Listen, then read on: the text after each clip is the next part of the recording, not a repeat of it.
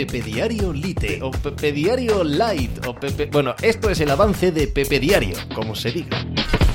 Hola, ¿qué tal? Hoy estamos a martes 27 de septiembre del año 2022. El extraño caso Vingegaard es el asunto que ocupa hoy la portada del programa. Jonas Vingegaard, después de ganar el Tour de Francia, que se dice pronto, de ganar el Tour de Francia a Tadej Pogachar, que se dice más pronto aún, es una absoluta barbaridad, ha desaparecido por completo de la faz pública de su deporte, de la competición. No es ya solo que no haya corrido nada desde que acabó el Tour de Francia, eh, que haya eh, huido, por así decirlo, de compromisos como la Vuelta a Dinamarca, la Vuelta a Bretaña, evidentemente el Mundial, que es cierto que no encajaba con sus características y que ha habido otros muchos ciclistas de talla mundial al que, que han decidido no acudir, sí, vale, correcto pero es que no ha estado en ningún sitio, en ningún escaparate, no ha dado ninguna explicación.